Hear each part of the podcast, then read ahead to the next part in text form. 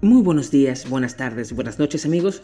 Bienvenidos al vigésimo séptimo episodio de En la esquina del samán, un podcast donde nos dedicamos a jugar con la imaginación, a pensar diferente, a buscar otras perspectivas, otras formas de ver las cosas y a explorar las fronteras de todo aquello que nos causa esa extraña mezcla entre curiosidad y miedo existencial.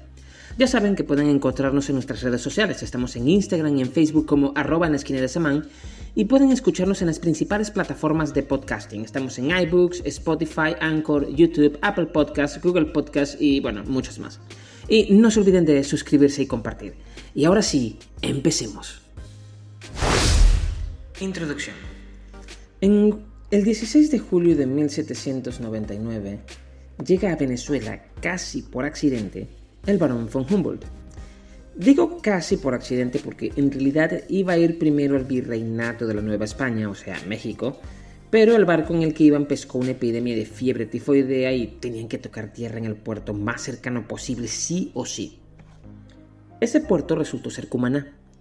Se quedarían en el, por aquel entonces, territorio de la Capitanía General de Venezuela por poco más de un año, más o menos hasta noviembre o diciembre del año 1800. Humboldt no se desanimó por el cambio de planes, sino que, al contrario, aprovechó el desvío para recorrer junto con Bonpland, que era su compañero de viajes y también era naturalista, una buena parte del territorio de la capitanía.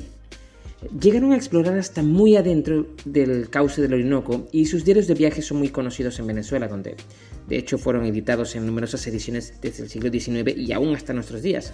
Es más, en mi biblioteca tengo una edición resumida de sus diarios de viaje en Venezuela que editó en tapa dura la Biblioteca Ayacucho en los años 80 y de la que ha sacado ya varias reimpresiones.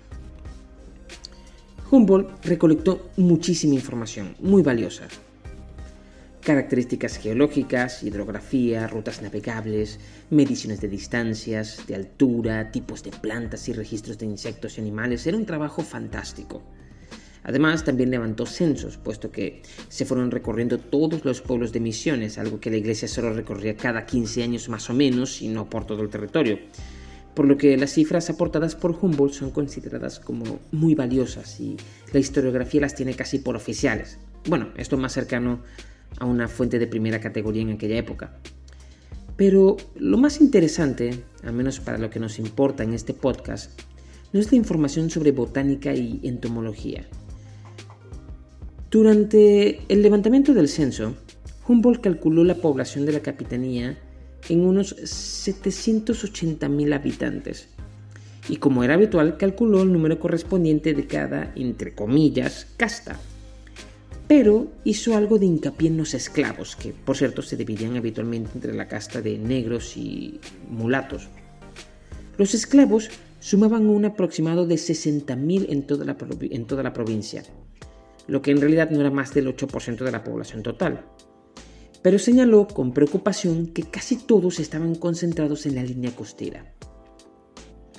En resumen, las cuentas de Humboldt eran así.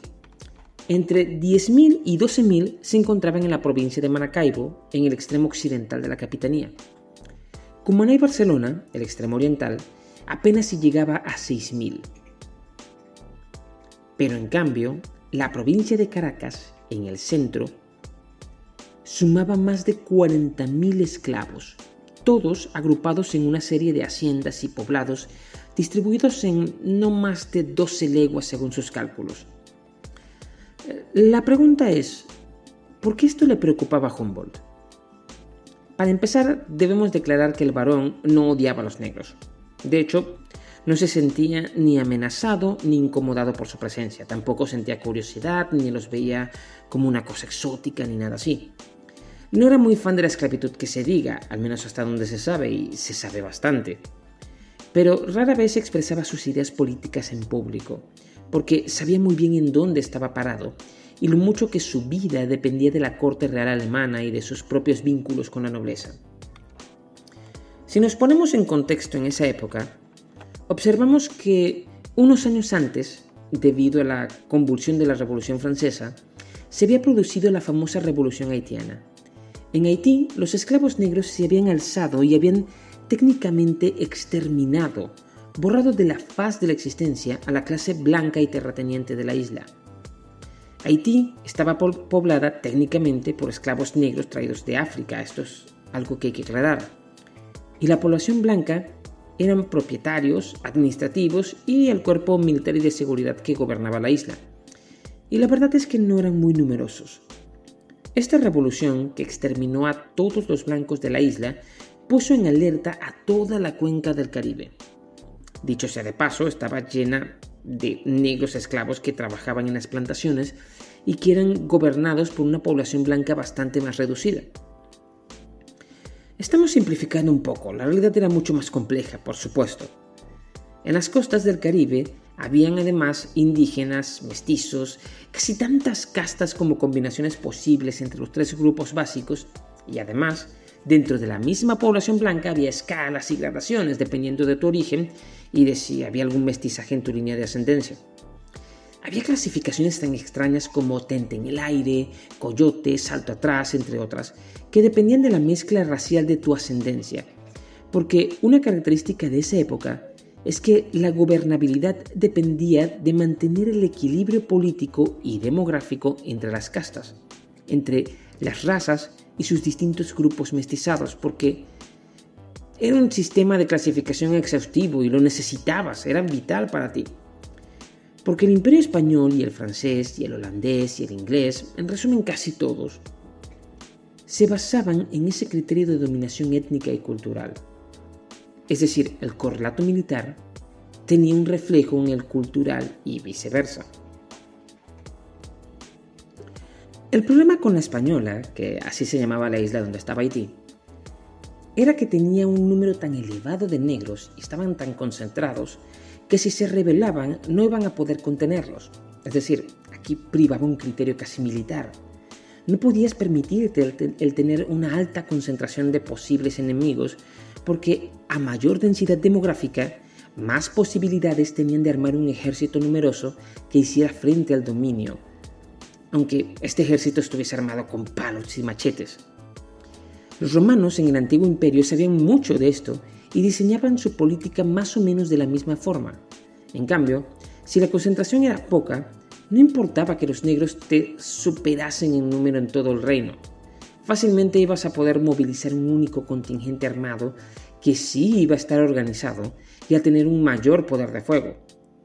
Esos son los errores de Haití y todo el mundo hispánico, luso y anglo de las colonias estaban viendo cómo los franceses pagaban caro su negligencia en el ejercicio de su poder y su control. Esa también fue la advertencia que le hizo Humboldt a los blancos criollos de la capitanía, si tenías tantos negros en un solo punto, 40.000 en unas pocas plantaciones y poblados, aunque no sumasen más del 5% de toda la población de la capitanía, el resto de tus fuerzas iban a estar tan dispersas que no ibas a poder reunirlas a tiempo. Te estabas arriesgando al peligro de una guerra civil, de una sublevación de esclavos, de una guerra de colores como la de Haití. La observación de Humboldt era perspicaz, simple, sencilla no cuestionaba si el orden estaba bien o mal, solo indicaba que si querías evitar una crisis como la sublevación haitiana, debías desconcentrar a la población negra. Esto es sin duda una forma de pensar total y completamente racista. Pero, ok, ¿no habíamos quedado en que Humboldt no era un racista?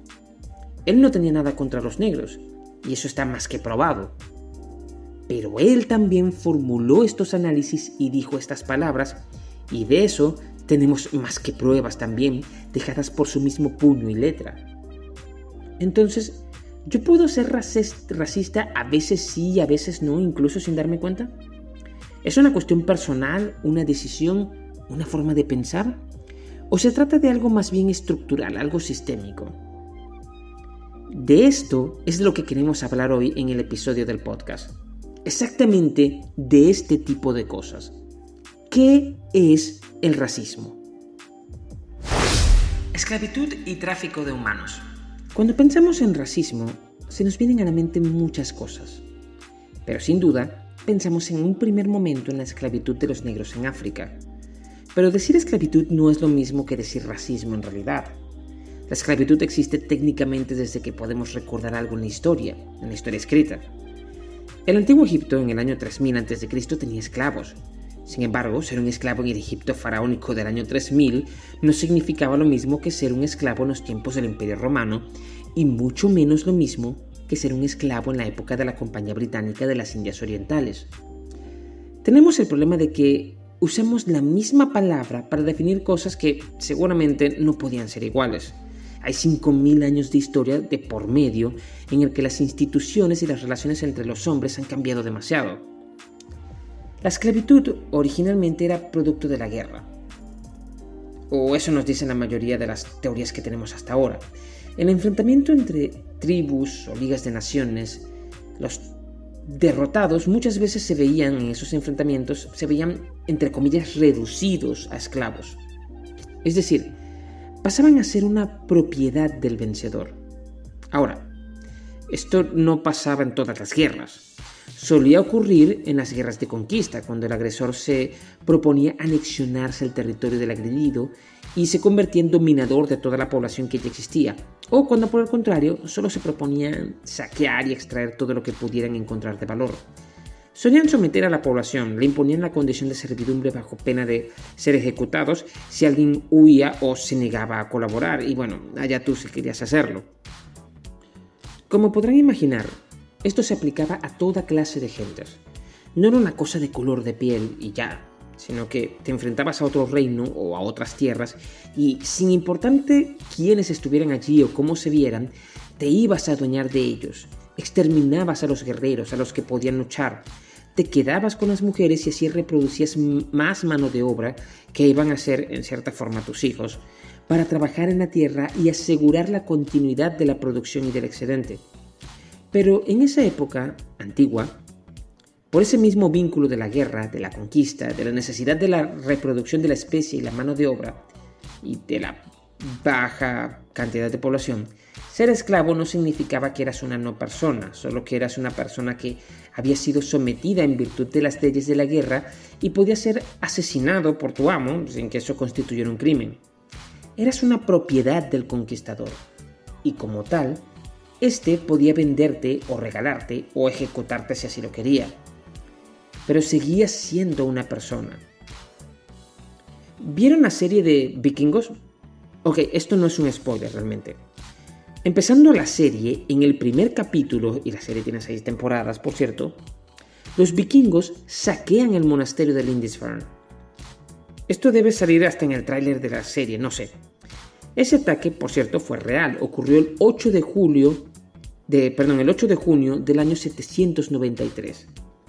Para muchos, yo incluido, fue raro ver cómo los vikingos se llevaban secuestrados a varios sacerdotes y se proponían venderlos como esclavos, los tenían para trabajar en sus tierras, se las repartían entre ellos y por diversión podían matarlos. Y aunque notamos que en la relación entre Ragnar y Athelstan era obvio que este último nunca sería un vikingo completo, su condición de cristiano, que nunca quiso abandonar, le hacía ser un ser inferior a los ojos de un vikingo. Porque además, si no eras vikingo, no eras completamente humano en el sentido de que eras como una criatura salvaje, pero no carecías totalmente de humanidad. Y esa, es, esa aceptación de que podías llegar a ser un vikingo completo, lo que le impedía a Ragnar ser racista en el sentido moderno de la palabra, aunque era sin dudas etnocéntrico. Athelstan era su propiedad, porque lo había ganado justamente, según su código, durante la guerra, saqueando y asaltando el monasterio, aunque Ragnar no tenía ni idea de qué rayos era un monasterio. Pero esta relación no borraba por completo su autoridad, su humanidad. Es decir, que Athelstan no era una no persona. Bajo este tipo de criterios, se estableció entonces un negocio muy, muy lucrativo. Los vikingos eran de aquellos que recorrían las costas del norte de Europa, saqueando pueblos y raptando hombres, mujeres y niños, para venderlos luego como esclavos en tierras lejanas. Un fenómeno semejante se daba entre los mongoles, los persas, los bereberes, etc. En Zanzíbar, actual Tanzania, se estableció uno de los centros comerciales de esclavos más grandes de todo el mundo, dirigido por los comerciantes omaníes, por cierto. A mediados del siglo XIX, los humaníes registraron en su contabilidad, y sí, al parecer hay registros de todo esto, una media de 50.000 esclavos anuales solo en Zanzíbar. La mayoría eran capturados en el interior de, África y llevados a la costa para venderlos en la isla y destinarlos a todo el mundo. La India, Persia, Pakistán, Indonesia, América, el Imperio Otomano, incluso en regiones tan lejanas como China. Sin embargo, esa cifra tardó mucho en alcanzar esas dimensiones. Y hay un punto importante que lo cambió todo. La irrupción de las potencias europeas en el comercio de esclavos y el triunfo del, mercantilismo. Es decir, en el mundo musulmán se estima que entre el año 650 y el 1900 después de, después de Cristo, casi 1400 años, se pueden haber comercializado unos 18 millones de esclavos, repartidos en toda Asia. Sin embargo, entre los siglos XVI y XIX, el comercio de esclavos hacia América alcanzó un boom no hay realmente un acuerdo sobre las cifras, pero se estima un número entre 9 y 60 millones, solo durante esos cuatro siglos. Este número es solo de los que llegaron con vida a América, por cierto, pues al parecer un 25% morían resistiéndose a la captura y otro 25% morían durante la travesía. La travesía de un viaje transatlántico. Lo que significa que quizás la verdadera cifra esté entre los 14 y los 90 millones de personas africanas afectadas directa por el comercio de esclavos. Ojo, africanos solamente. No estamos contando esclavos de origen hindú, polinesio o chino, ni mucho menos el número de esclavos indígenas sometidos a la mita o a otras instituciones asimiladas por la conquista en Iberoamérica y que no aparecían, al menos legalmente, como bajo un régimen de esclavitud. Solo Imagínate que eres un campesino del interior de África, que nunca en tu vida te has alejado muy lejos de tu aldea. Y un día llegan un grupo de hombres armados y te raptan. No, no te matan, no te hieren, te raptan. Te atan con cadenas y cuerdas y te llevan durante semanas caminando por caminos y sabanas que nunca en tu vida has visto. Y vas a parar a las costas de Zanzíbar, Ves por primera vez en tu vida una ciudad. Jamás habías visto tanta gente junta. Son cientos, miles de personas. Calles enteras, edificios grandes, caminos empedrados. Y lejos, en la playa, en un muelle, no sabes qué rayos es un muelle, pero lo estás viendo. Grandes barcos, peleros llenos de cuerdas y mástiles, de cañones y velas. Te paran en una especie de tarima junto a otros hombres jóvenes como tú Nunca los has visto, sus rostros son diferentes, sus contexturas, sus facciones, pero para los comerciantes de esclavos son todos idénticos. Los hombres, debajo, frente a ti, se agrupan para verte. Con una varita te tocan en los muslos, los brazos, el pecho, revisan tus dientes y tus genitales, y de pronto, después de cambiar unas monedas, te llevan con otro hombre y te montan en un barco y durante semanas navegan y navegan. Nunca en tu vida habías visto tanta agua, es un desierto infinito de agua que nunca se acaba. Terminas en el Golfo Pérsico, en una caravana de mercaderes para ser vendido en la corte de un rey mongol en el Turquestán, o a orillas del mar Caspio, o quizás sembrando café en una extraña y olvidada isla del Caribe cuyo nombre no sabes ni pronunciar.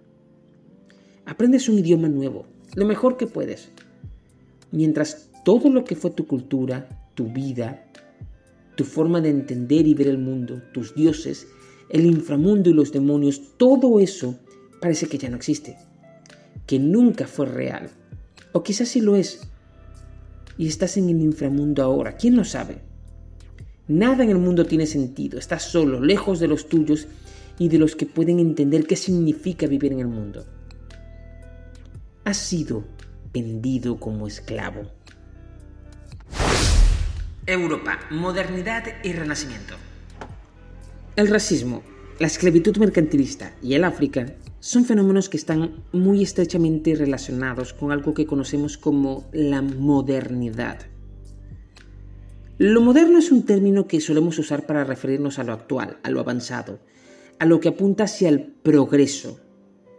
Pero aquí le daremos un sentido diferente. En este contexto, solemos llamar moderno a un marco de pensamientos que surge en Europa entre los siglos XV y XVI y que está directamente relacionado con el descubrimiento de América, con el auge del mercantilismo y con el capital, y con cómo los imperios conquistadores europeos construyeron un relato que les ayudaba a explicar el mundo y su posición en él. Ese discurso que explicaba el mundo y la posición de los imperios europeos, porque ni siquiera fue de toda Europa, es lo que llamamos modernidad. ¿Se han puesto a pensar por qué existe algo llamado el Renacimiento? ¿Qué fue exactamente lo que renació? Hace un rato hablamos de la Edad Oscura en Inglaterra. Fue un periodo en el que se perdió registro de todo realmente. Solo nos quedan leyendas y mitos bastante difíciles de emparejar con sus correlatos históricos reales. Pero este fenómeno no fue exclusivo de Inglaterra.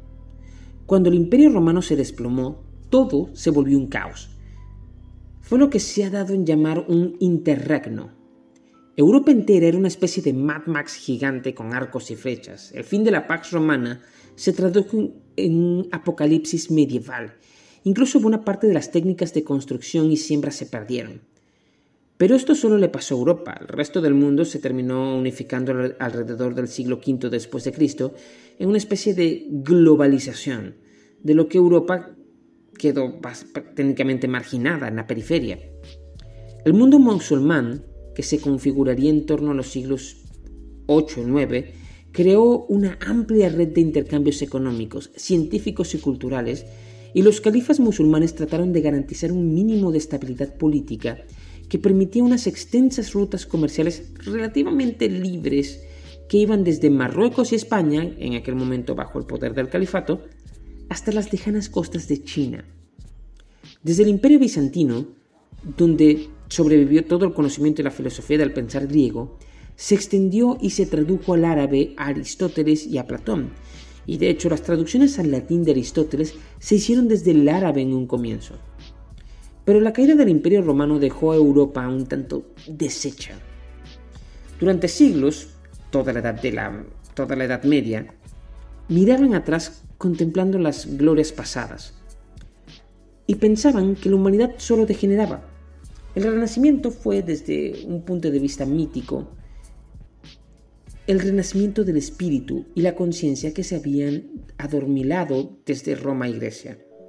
Durante todo ese tiempo, el resto del planeta miraba ese rincón del mundo, al otro lado del Mediterráneo, como lleno de fanáticos religiosos y con poco poder adquisitivo, subdesarrollado podremos decir. Y si te pones a pensarlo bien, quizás la única vez que supusieron una amenaza fue cuando intentaron tomar por asalto Palestina durante las cruzadas, porque más allá de eso nunca tuvieron fuerzas suficientes para salir de sus fronteras. Hasta alrededor de 1492, cuando se producen una serie de hechos muy curiosos en ese momento. Entre ellos destacan la toma de Granada y el descubrimiento de América. Antisemitismo, supremacismo cristiano y la conquista de América.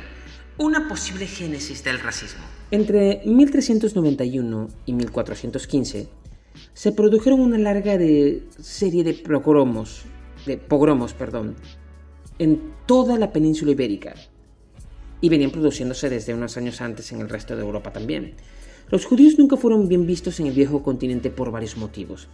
Siempre se justificaba diciendo que eran una raza de Ísida por haber condenado y matado a Cristo, que eran un pueblo avaricioso por dedicarse a la usura, algo que a los cristianos no les estaba permitido, y un montón de cosas más que se decían y se repetían más con vehemencia que con fundamento. Y estas grandes matanzas de judíos del año 1391 en adelante fueron precedidas siempre de largos años de predicación y arengas antijudías desde la iglesia y parte del clero. El caso es que, para salvarse, muchos judíos tuvieron que convertirse al cristianismo.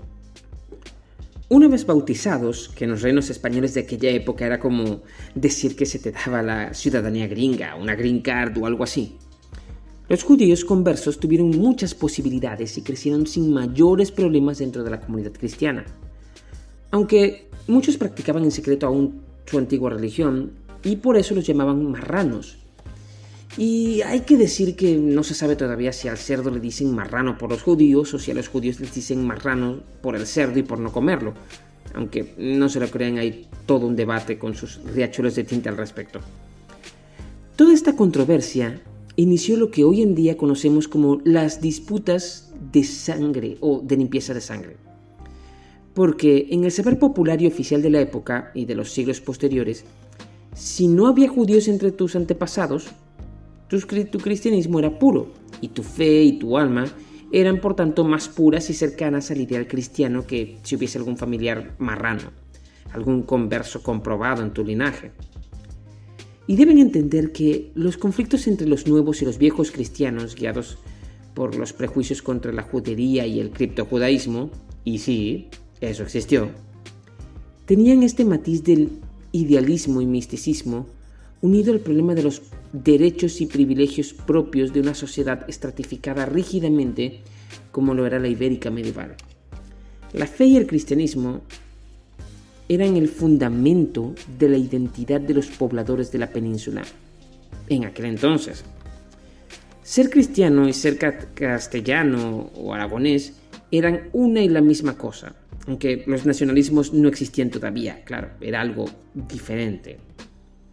Y cuando se inicia el proceso de la reconquista de España, ya había algo que hoy en día llamaríamos un supremacismo cristiano. Debías convertirte al cristianismo si querías preservar tu vida, tus propiedades. Y reza a Dios y Cristo, ni se te ocurra hacerlo a la, para poder conservar parte de tus antiguos privilegios. Al menos a los pocos que sobrevivieron en la casi limpieza étnica que significó la reconquista de la península. Hay quienes dicen que España realmente murió ese día y que el imperio fue una larga decadencia, aunque hay muchísimos más que dicen lo contrario, por supuesto. Sea como sea, la idea de la pureza de los antiguos cristianos frente a, la de los recién conversos fue una lógica que se siguió imponiendo desde su aparición a comienzos del siglo XV y se aplicó en los territorios conquistados también. Entonces, fíjense que tenemos esta idea ya establecida en base a la supuesta pureza de tu alma heredada de tus antepasados, tenemos esta idea de cristianos de primera y cristianos de segunda categoría. Pero luego algo pasó. Ni se lo imaginan. Resulta que aquel mentado Cristóbal Colón, que había salido a buscar las Indias hace algún tiempo, quizás no había encontrado ningunas Indias ni islas de la especiaría realmente. Parece que esta tierra que había encontrado no era Zipango o la India, sino que era algo nuevo. ¿Qué pasa con los que vivían allí entonces? Este fue un debate muy largo y muy interesante, por cierto, que se dio entre el padre Bartolomé de las Casas, muy conocido en Latinoamérica, y Ginés de Sepúlveda, hombre también extraordinariamente inteligente. Se lo conoce como la controversia o Junta de Valladolid. Todo lo que se proponía el debate, que en la práctica concreta nunca tuvo un resultado definido y no afectó tampoco mucho el proceder de los conquistadores en realidad. Todo lo que se proponía el debate era determinar cómo debía tratarse los indios, que no podías llamarlos infieles porque, bueno, nunca habían escuchado de Cristo como los judíos o los musulmanes y, por lo tanto, no sabían que vivían en pecado. No se debatía si tenían alma o no, eso ya había sido determinado por una bula papal y la sola mención del tema hubiese sido una herejía. Pero como estos hombres, que se decía que vivían como si Adán y Eva hubiesen estado entre ellos la semana pasada, no sabían nada de la palabra de Cristo, a diferencia de los, infieles, se decía entonces que estaban en estado de naturaleza. Sí, aquí está la génesis de ese mito. Eran entonces inocentes y eran como niños. El deber de los cristianos era educarlos y llevarles por la senda de la virtud cristiana y el cielo, la senda del bien.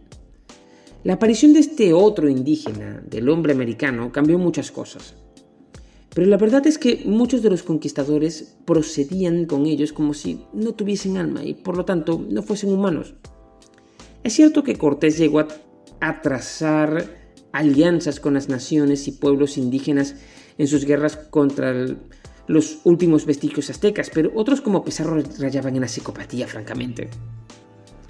Pero una vez convertidos al cristianismo dentro del mestizaje y todo esto, quedaban, una vez más, como cristianos de segunda, quizás hasta de tercera.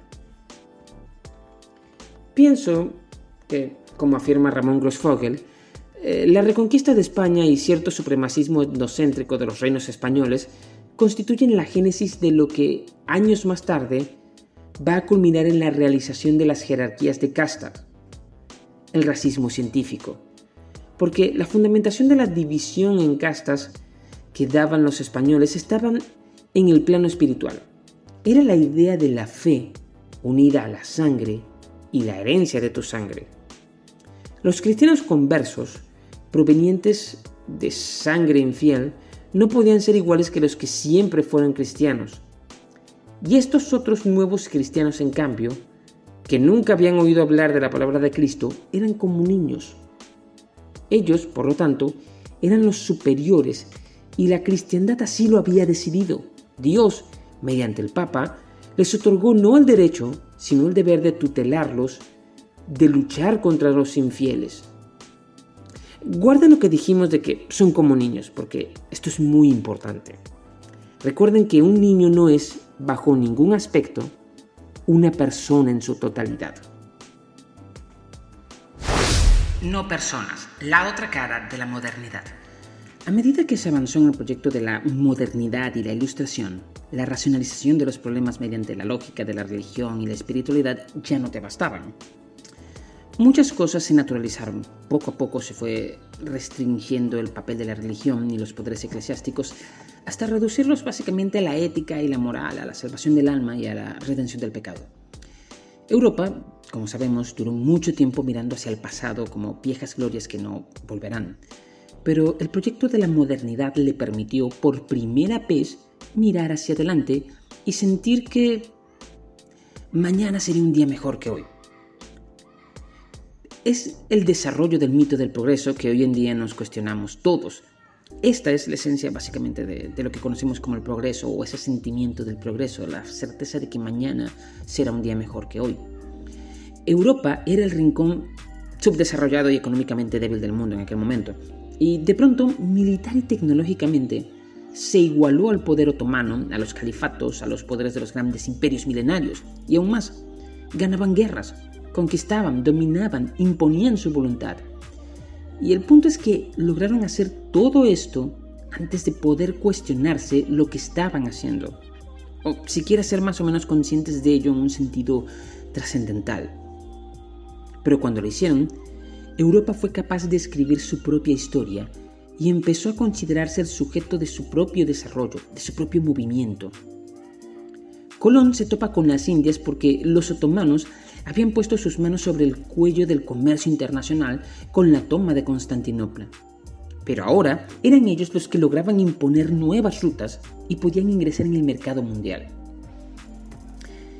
Y está también además este conocimiento que es casi inmemorial acerca de la existencia siempre de otros pueblos distintos de aquel al que uno pertenece y de cómo la geografía moldea el carácter de una nación. Eso no es algo que se, empezó, que se empezó a decir en ese momento, se ha dicho desde no se sabe cuándo en realidad. En la medida en que se escribía una historia desde la modernidad, desde el poder que domina la naturaleza, esa historia es también una historia de las razas. Sin embargo, si comentamos sobre el antisemitismo en España al comienzo, no fue por casualidad. Hay quienes sitúan el origen del término raza en la guerra de reconquista de España. El caso es que cuando mezclas esta voluntad de dominación ecuménica mundial de un segmento de Europa junto a esta historia universal concebida como historia de la raza, la necesidad de clasificar las razas dominadas de alguna forma se hace presente. La idea de la pureza de sangre, que transmigra de lo místico y espiritual a lo naturalizado ahora, porque la superioridad se justifica en ese momento como algo no divino, sino como natural e inevitable, empieza a surgir una especie de racionalización de la superioridad o del sentimiento de superioridad. Lo que se dio, por supuesto, no es algo de superioridad en esencia, en virtud, sino que es el sometimiento basado en la derrota militar de una serie de pueblos y regiones del mundo ante el poder de dominio de Europa. China y el mundo árabe, por ejemplo, no se sentían inferiores culturalmente, se sintieron rebasados militarmente y en términos de poder de fuego. Pero el triunfo militar fue seguido de la imposición de un nuevo discurso, una nueva racionalización de la nueva realidad. La idea de la pureza de sangre transmigra entonces al de la superioridad inevitable por naturaleza. Es la naturaleza superior de la raza aria, conquistadora, la que se impone. Y hablo de ario en el sentido de los grupos anglos y germánicos, porque la superioridad de los españoles se quedó en el plano espiritual. Son los anglosajones, holandeses y germánicos en general, los que desarrollan la idea de la naturalización de la superioridad. Es decir, si por naturaleza eres superior, ya no solo que el pasado griego y romano fue un pasado de gloria, sino que luego del renacimiento el futuro será aún más esplendoroso, entonces el dominio de la tierra y de la naturaleza era algo inevitable. Y se naturaliza también a las demás razas. Se las naturaliza en el sentido de que se las separa de la humanidad, se las considera como parte del paisaje. Combates contra las tribus indígenas como combatir contra un tigre o una plaga de hormigas que no te deja sembrar y por eso, aún, cuando usamos la palabra tribu indígena, sentimos que no estamos ante algo que es de la misma naturaleza humana que nosotros. El término nos distancia, de la misma forma que nos distancia el término aborigen. Hay algo de no persona allí. Es lo no civilizado, lo que está más allá de la civilización como la entendemos. Y la civilización la entendemos como civilización occidental, por cierto. Y es aquí donde podemos dar con el primer punto importante de lo que es el racismo tal como lo conocemos. Existe una línea divisoria entre lo humano y la naturaleza. La civilización se opone a la naturaleza y la doblega, la somete a su voluntad. Pero si hay hombres que están más cerca de la naturaleza que de la civilización, y recordemos el debate de Valladolid, donde había hombres que estaban, al parecer, en un estado de naturaleza, entonces esa misma línea que separa la humanidad de la naturaleza se extiende también entre los humanos. No es que no sean humanos, claro que lo son, biológicamente son humanos, tienen manos y pies, hablan, cantan, bailan, pero sus dioses se veían incompletos, sus rituales a la lluvia y sus bailes de invocación, la brujería extraña, todo eso, era como si aún no se despegaran del influjo de la selva, del bosque, de la naturaleza. No eran totalmente personas. Y así como los españoles quisieron salvar las almas de los indios llevándolos al cristianismo, por la fuerza si era necesario, así el hombre occidental debía llevar la civilización, culturizar a estas criaturas que estaban más cerca de las bestias que de los hombres. Esta es la esencia del racismo, la línea que separa lo humano de lo infrahumano, la que separa al ser del no ser. Las razas distintas a la conquistadora son, en esencia, no personas. No es simplemente una cuestión de piel. Cuando hablamos de racismo, pensamos inmediatamente en el negro, en la raza negra. Si son tan viejos como yo, Recordarán que en la escuela nos hablaban de las cinco razas, la blanca, la amarilla, la negra, la roja y la parda. Sí, yo llegué a ver eso. Y recuerdo que aún quedaban en los dispensarios de salud y en el registro civil una cartilla en donde anotabas tus datos y entre los datos aparecía raza. Y bueno, uno marcaba a veces como pardo o mestizo. Eso nos hace caer en el error de que la raza es solo el color de piel, pero en realidad es mucho más complicado que eso. Ya lo mencionamos, el racismo tiene como base una línea divisoria entre el ser y el no ser. Esa línea se centra en el concepto o la concepción de nuestra humanidad. Por debajo de la línea del no ser se levanta lo infrahumano entonces. ¿Cómo diferencio a una raza de otra? Con los negros es fácil, lo hago por el color. Pero dentro de Europa, cuando Hitler invadió la Unión Soviética, Rusia tuvo al menos 33 millones de muertos, y estoy redondeando obviamente. Pero eso se debía a que las tropas alemanas consideraban a los eslavos como una raza inferior. ¿Cómo diferenciaban los alemanes a los eslavos? Digo, a nuestros ojos, aquí en Latinoamérica los dos son blancos y mi ojo caribeño no está lo suficientemente entrenado para distinguir a un polaco de un rumano en realidad. Pues hay ciertos rasgos fenotípicos por un lado y culturales por el otro. Los nazis distinguían a los judíos muchas veces por la forma de la nariz o por otros rasgos faciales, eso es un rasgo fenotípico, pero también les bajaban los pantalones a los hombres en la calle y revisaban si no estaban circuncidados, eso es un rasgo cultural. Lo que usamos para diferenciar un grupo racial de otro es lo que llamamos marcador racial. Casi siempre suele ser una característica fenotípica, un rasgo físico, cierta forma del cuerpo, del rostro, de las orejas o los ojos, el tono mismo de la piel, etc. En Latinoamérica, en la Latinoamérica del siglo XIX, tan llena de mestizajes entre diversas etnias y culturas, los blancos criollos y peninsulares distinguían a los blancos de orilla, a los mestizos, no por el color de piel, sino por los pliegues del ojo, porque ciertos rasgos de los pliegues entre el pómulo y el párpado inferior eran característicos de la población indígena americana. Así como todos saben que los ojos de la población negra son más grandes y redondeados que los que suelen ser de la población blanca, y eso es un rasgo que además suele ser dominante en la herencia cuando se produce un mestizaje. Así, incluso si la piel es totalmente blanca, estos pequeños rasgos delataban el mestizaje de tus antepasados, o lo que es lo mismo, la falta de pureza de tu, linaje. Estos son rasgos que suelen heredarse, se pasan de generación en generación. Es aquí donde la lógica eh, del asunto de sangre, entendida ahora como herencia genética o simplemente herencia biológica, vuelve a resurgir. Entonces, estableces una política de dominación, una política de gobierno y administración con un criterio racial.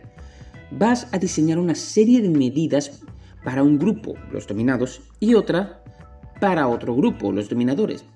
Una de esas políticas es, por supuesto, el control de armas y de la administración de justicia, porque si no tienes eso no tienes dominación realmente.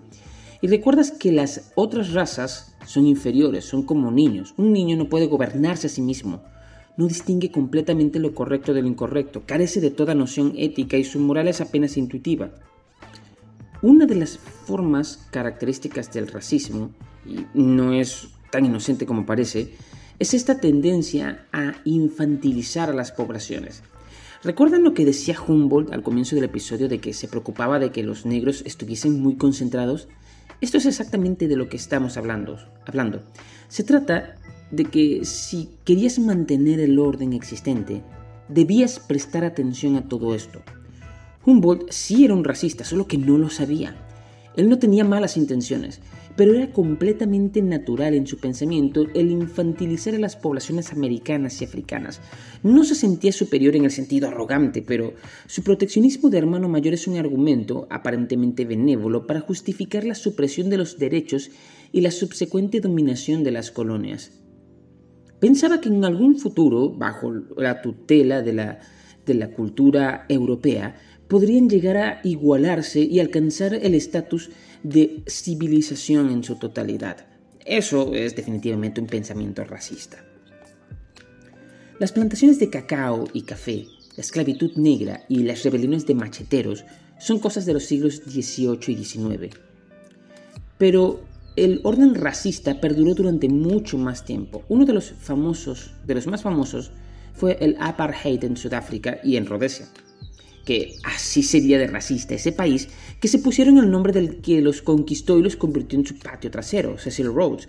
Y no, no eres ni siquiera el patio trasero de un imperio, sino de un hombre. El apartheid es una forma de segregación, es decir, de separar a las poblaciones para que no se mezclen. Los negros solo ven a los negros, los chinos solo a los chinos, los latinos solo a los latinos, y ahora que lo pensamos, esto se parece mucho a lo que ocurre en Estados Unidos, en donde, a pesar de que existía abiertamente una política segregacionista que en teoría se abolió en el siglo XX, bueno, estructuralmente sigue desarrollándose. En Sudamérica, la política segregacionista nunca tuvo mucho peso, pero sí existía. Por ejemplo, en el caso de Venezuela, donde, de donde puedo hablar propiamente hablando. A lo largo de la historia, es el mestizaje el que ha sido dominante en este país más que la segregación. Quedan muy pocos negros puros, indios puros son menos aún, y blancos puros, bueno, casi inexistente, al menos blancos criollos. Aunque eso fue por otro motivo en realidad. Pero el racismo sigue estando presente y siendo un criterio fundamental del desarrollo de las políticas de gobierno a lo largo de toda la historia. Racismo e institución, más allá del color de piel. El cine norteamericano, en donde la épica de la lucha de la comunidad negra por los reconocimientos de sus derechos civiles ha eclipsado a todos los demás problemas, y de hecho, nos ha hecho olvidar que muchos negros no querían derechos civiles, sino su propio Estado de la Unión. Ha eclipsado también las otras formas de racismo que existen. Sin embargo, en películas más recientes, eh, logramos observar, al menos indirectamente, parte de ese racismo heredado que se extiende sobre otras comunidades y la misma forma en que ha terminado produciendo una autosegregación. Por ejemplo, lo vemos en la película de Gran Torino, en donde las distintas comunidades inmigrantes ocupan barrios completos y no se mezclan entre sí y existe esta gran, eh, rivalidad entre, por ejemplo, las comunidades de origen tailandesa o filipina que es con la que se relaciona el protagonista que, interpreta Clint Eastwood, y las comunidades latinas o las comunidades de negros. E incluso entre las comunidades latinas tenemos el conflicto entre los chicanos y los puertorriqueños, y etcétera. Tenemos todo este problema de la división en estamentos y la no el no mestizaje, que es producto también de la herencia de esta estructura de segregación. En Latinoamérica es tan marcado que solo con el tiempo, eh, está marcada esta, esta impresión del cine norteamericano, que solo con el tiempo la cultura popular terminó por aceptar que la persecución de los nazis contra los judíos era un fenómeno racista. También por el hecho de que el nombre judío suele designar al mismo tiempo toda una religión. En la actualidad, en el conflicto, entre, el conflicto latente entre Polonia y Rusia, hay una dimensión racista del conflicto así como hay una dimensión racista del conflicto palestino-israelí, donde los israelíes han llevado a cabo una política de apartheid sobre las zonas palestinas colonizadas, desplazando a la población e incluso tratando de dificultar y prohibir las uniones entre ciudadanos judíos y árabes. Si se fijan, a lo largo de todo este debate, no hemos hablado nunca de acciones individuales, sino de colectivas. Yo no puedo ser racista yo solo. Mi acción individual solo constituye un acto de racismo en la medida en que tengo el poder de una comunidad detrás de mí, en que replico la línea de una comunidad. Es una conducta del colectivo que yo represento. Esa es la razón por la que, sin tener nada en contra de los negros, Humboldt incurría en una conducta racista, incluso a pesar de sí mismo. La línea divisoria entre el ser y el no ser solo puede trazarse desde un poder que es capaz de afirmar qué es y qué no es una persona, un sujeto de derecho, un ciudadano. Ese poder, por supuesto, no necesariamente está instituido desde el Estado. El pervigracia podemos utilizar una vez más el ejemplo del nazismo, en donde el nazismo imponía ya desde un comienzo, antes de la toma del Estado, una postura racista y una dirección racista sobre toda la colectividad que dirigían y contra las personas de las etnias judía y gitana, por ejemplo.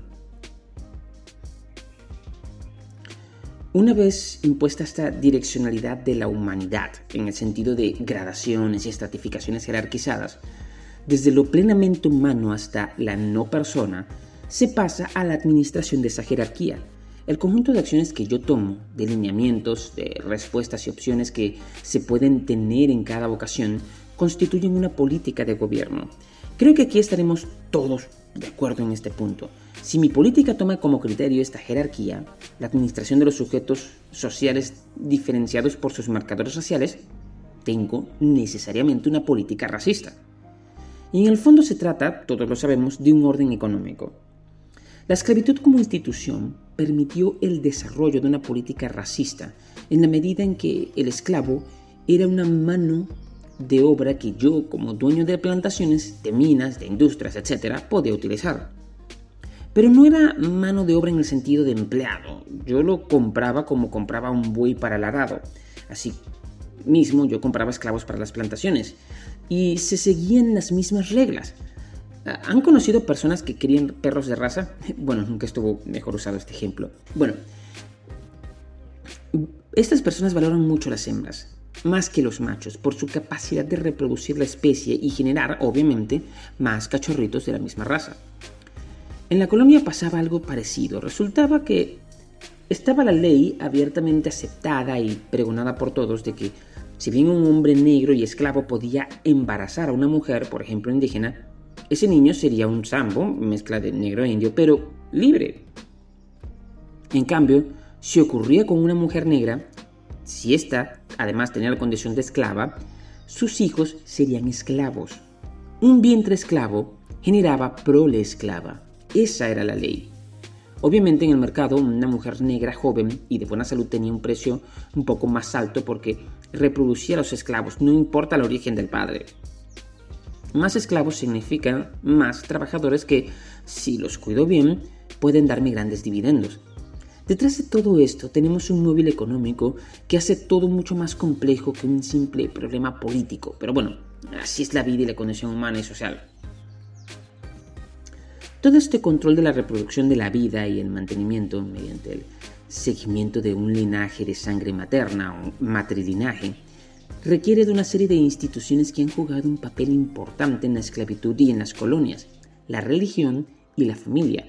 Porque lo que estamos discutiendo son las premisas económicas y políticas de lo que un, ser humano de aquella época habría experimentado como su vida íntima familiar, y en donde la, la, mitología religiosa jugaba un papel muy importante, porque obviamente mantener el orden dentro de la institucionalidad de la esclavitud requería de un discurso místico y religioso paralelo que permitiera darle espíritu a la obediencia y a la lealtad que, es cierto, muchas familias negras tuvieron para con sus amos blancos a lo largo de toda América. La política de desconcentración y dispersión de las comunidades étnicas semejantes, sobre todo entre las poblaciones de esclavos negros, es una muestra de lo que estamos diciendo. Es el consejo de Humboldt, además. Y esto se aplicaba también con los pueblos de indios, en donde el objetivo era desarraigar a la población indígena. La retiraban de su territorio originario, la desplazaban, los llevaban a los pueblos de misiones y los unían con otras tribus, teniendo cuidado de los números, por supuesto, con el objetivo de que asimilaran con mucha mayor facilidad el cristianismo, básicamente bajo la premisa de que no les quedaría de otra.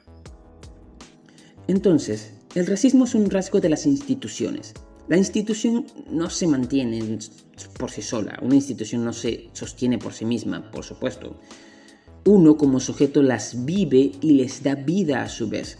El racismo, podemos decirlo, debe ser institucional. Si es institucional, se ejecutará a pesar de mí. Por eso, aunque un policía blanco no sea un supremacista y hasta tenga amigos negros en los Estados Unidos, poco probable, pero no imposible, en el momento en que actúo como agente de la ley, procederé como un racista aunque yo en mi conciencia no lo sea. Piénsenlo. ¿Cuántos de nosotros no nos hemos descubierto desconfiando de un rasgo negroide y una ropa mal arreglada en la esquina de un barrio? Nos hemos corregido a tiempo muchas veces, pero el peso de la institución está ahí, cuando inconscientemente el prejuicio actuó primero y nos obligó, mediante un acto de conciencia, a corregirnos. Y se da también cuando alguien, solo por ser blanco, se asume que no puede ser malo. Eso por no mencionar los casos de blanqueo de mujeres, en donde se hacía que algunas jóvenes duraran mucho tiempo sin que les diera el sol para que el tono de su piel se acercara más al blanco. Aquí es donde el racismo impone también incluso un criterio estético acerca de lo que es la belleza, algo que por cierto eh, mucha gente critica en torno a los concursos de belleza como Miss Venezuela, Miss Mundo, Miss América, etc. De hecho, en Venezuela hay un dicho muy racista, pero no por ello menos realista, que dice blanco combata médico, negro combata chichero.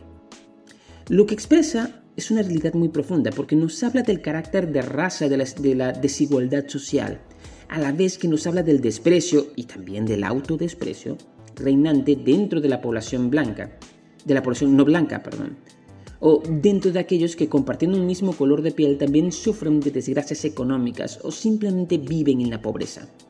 La mayor parte del tiempo el racismo es un movimiento que produce la colectividad en su conjunto, y luchar contra ello requiere un esfuerzo de conciencia principalmente, de autoobservación primero y de comprensión y reflexión constante antes de pasar a la acción.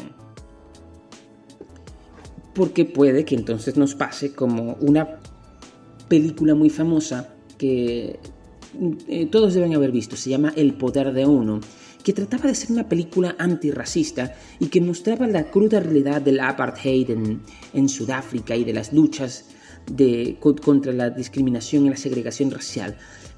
Pero sin darse cuenta, el protagonista de la película era un blanco y se lo ensalza como el hombre que era capaz de llevar la liberación. Es decir, un negro no podía luchar por su liberación él solo. Ellos necesitaban a este blanco, a este africans, que era el que iba a guiarlos, a llevarlos en la lucha por la, por la resistencia contra el apartheid. Es, en el fondo, a pesar de la intención de los directores, un discurso racista.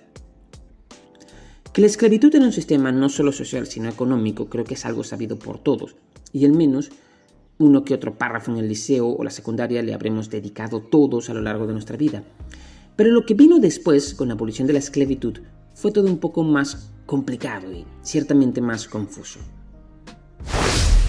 Conclusiones. Política, control y raza.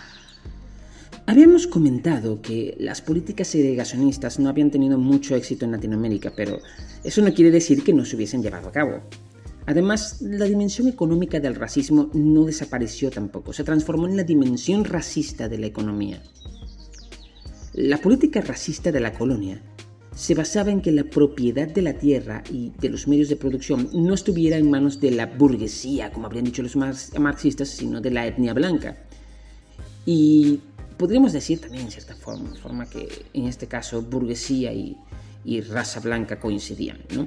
Pero bueno, Entendemos por blanca, por raza blanca, a los criollos descendientes de los conquistadores, así como a los funcionarios de la corona, con contrato exclusivo para el comercio durante la corona. Aquí es donde intelectuales como Franz Fanon estuvieron muy acertados. En las colonias de las metrópolis europeas, raza y clase social son una y la misma cosa. Una particularidad que debemos agregar también es que en Latinoamérica el término blanco tiene muchas más connotaciones que las del simple tono de piel porque se puede tener la piel blanca y no pertenecer a la raza de los blancos, a la clase dominante. Desde cierto punto de vista, blanco significaba propietario, el terrateniente, el dueño de la riqueza, el que ostentaba el poder. Blanco y riqueza se hacían, ah, digamos que inconscientemente sinónimos. Las repúblicas que se armaron después abolieron la esclavitud, pero no desestructuraron la arquitectura de estamentos raciales con los que gobernaban y creaban economía. Sigue habiendo una diferencia notable en la fenotipia de las barriadas que conforman los cinturones de miseria de las ciudades latinoamericanas y de los barrios populares con respecto a las urbanizaciones en donde suele encontrarse o vivir el sector de la población con propiedades más valorizadas. Este rasgo es históricamente heredado de las antiguas estructuras de control racial y, estrictamente hablando, han seguido funcionando así.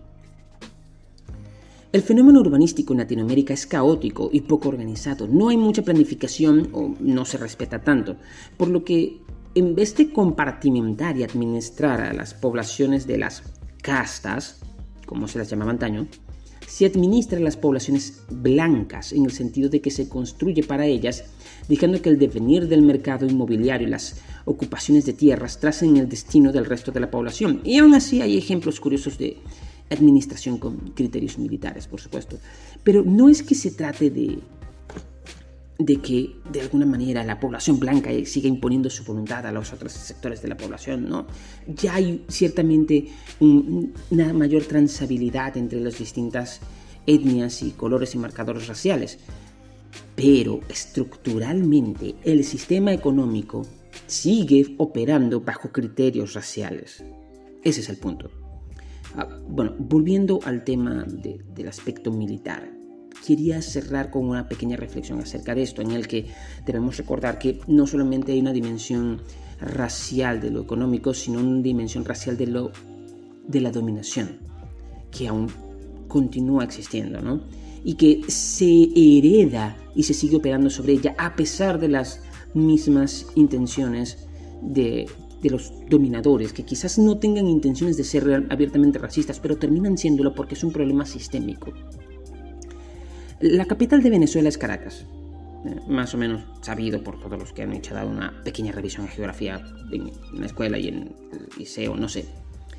En ella se encuentran los edificios de poder y de gobierno, como en toda capital, así como se encuentra en este caso en particular el fuerte militar más grande de Venezuela llamado Fuerte Tiuna, y a un lado de él queda, curiosamente, el edificio del Ministerio de la Defensa. El otro punto importante está a varios kilómetros de allí y es la Casa Militar, desde donde se decide buena parte del destino del país, porque al lado se encuentra, casualmente, el Palacio de Miraflores, y también hay un pequeño edificio donde se encuentra la, se encuentra la Guardia de Honor Presidencial. El edificio de la Asamblea dista más o menos un kilómetro, un kilómetro y algo, no, recuerdo. Toda, todo eso está en la zona centro de la ciudad, salvo por supuesto el Fuerte Tiene que se encuentra un poco más a las afueras, en la entrada principal de la ciudad. Pero Casa Militar, Palacio de Miraflores, Guardia Presidencial, Asamblea, todo eso se encuentra en la zona centro, en el casco histórico, una zona muy comercial y además rodeado de barrios populares como 23 de enero, que está muy cerca, por ejemplo. Es un barrio histórico y popular muy conocido en, todo el país. Hacia el otro extremo de la ciudad se encuentra el este, la zona donde el nivel de ingresos es mayor, no al extremo este, sino un poco hacia la zona este medio. Esta zona tiene un mayor nivel de ingresos y de nivel económico y donde se residenciaban en los años 60 y 70, bueno, estrictamente hablando desde los 50, 50, 60 y 70, buena parte de la población propietaria. Allí se encuentra, por ejemplo, el Country Club, una organización con mansiones de estilo años 40 y 50 muy conocida. Esta clase propietaria, por cierto, no era enteramente venezolana. Había muchos emigrantes y personas de los Estados Unidos en aquella época directamente vinculados a las compañías petroleras. Pero el rasgo más curioso es que hay una base aérea allí. Está allí el aeropuerto de La Carlota, totalmente lejos de los centros de poder, incluso lejos de la ciudad histórica, de los símbolos y de la arquitectura militar. Parece poco práctico en realidad si te pones a pensarlo. Pero si lo analizas como criterio racial, tenemos el siguiente razonamiento.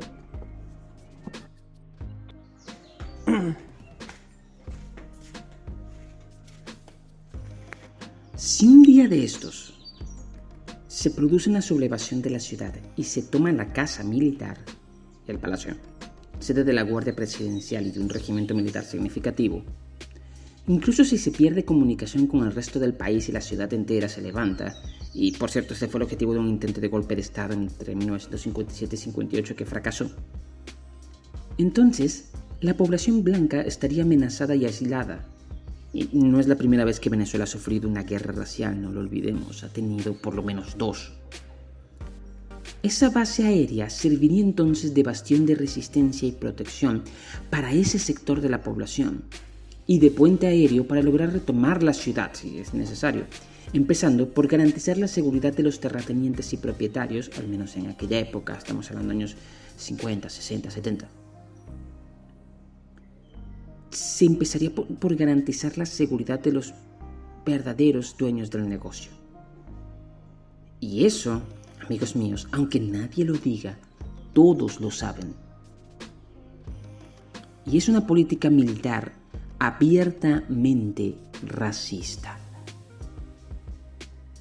Bueno, esto ha sido todo el episodio por ahora. Es un tema bastante extenso y complicado y espero haberle hecho justicia realmente. Y quedan muchas cosas por fuera del tintero. Por ejemplo, un amigo me comentó que si pensaba hablar del Ku Klux Klan, y ciertamente el Ku Klux Klan y la forma en que el supremacismo blanco reaccionaba ante la liberación de los negros y la misma relación entre las comunidades blancas y negras en los Estados Unidos en los años a comienzos del siglo XX es un tema muy extenso por desarrollar, ¿no? Y no estamos exentos de ese punto de vista aquí en Latinoamérica también. Hemos visto cosas semejantes, por supuesto, pero quedan muchas cosas por fuera del tintero. Espero francamente haberle hecho justicia al tema. No ya va por dónde entrarle realmente un comienzo. Me costó, realmente me costó construir este guion, construir este episodio. Y eh, en cierta forma es una especie de genealogía un poco en paralelo. Eh, del racismo. Foucault, por supuesto, se centra en los siglos XVIII y XIX. Nosotros nos hemos centrado principalmente en el problema de para explicar esta genealogía, en el problema del antisemitismo y de la forma particular de la colonización española en Latinoamérica, en las colonias hispánicas, por supuesto. Bueno, podríamos explicar esto como la diferencia que hay, el hecho de que nosotros somos, estamos marcados por la cultura española en la colonia y por el idioma y por todo este elemento eh, hispánico, mientras que Foucault, por supuesto, es francés y tuvo un desarrollo completamente diferente. Quizás van a tener un enfoque del racismo totalmente opuesto al nuestro, puede ser. Quizás ellos le dan más peso por ser el país de la ilustración, eh, originariamente. Eh, le dan más peso a, al racismo científico que lo que le damos nosotros. Y también ellos tendrán ejemplos completamente diferentes. Eh, España coloniza América, Francia coloniza buena parte de América, es cierto, pero principalmente las grandes colonias más importantes de Francia estuvieron en el África y en, y en Asia y tenían un resultado completamente diferente. Y también la forma de colonización de Francia era completamente distinta a la de Inglaterra o a la de eh, España, que son los paradigmas que conocemos, uno porque lo vivimos y el otro porque lo recibimos a diario desde desde el cine y desde la industria cultural. Bueno, espero que les haya parecido al menos decente o al menos satisfactoria la forma en que fue tratado el tema y si tienen algún comentario por favor no olviden no, no no duden en hacérnoslos llegar a través de las redes sociales. Recuerden, estamos en Instagram y en Facebook como arroba en la esquina del semán. Y si el tema les pareció interesante, pueden compartirlo. Estaremos felices de que lo compartan con amigos, con conocidos, con compañeros de trabajo, con familiares, con quien ustedes piensen que pueda llamarles la atención. Ah, muchas gracias por estar allí y hasta luego.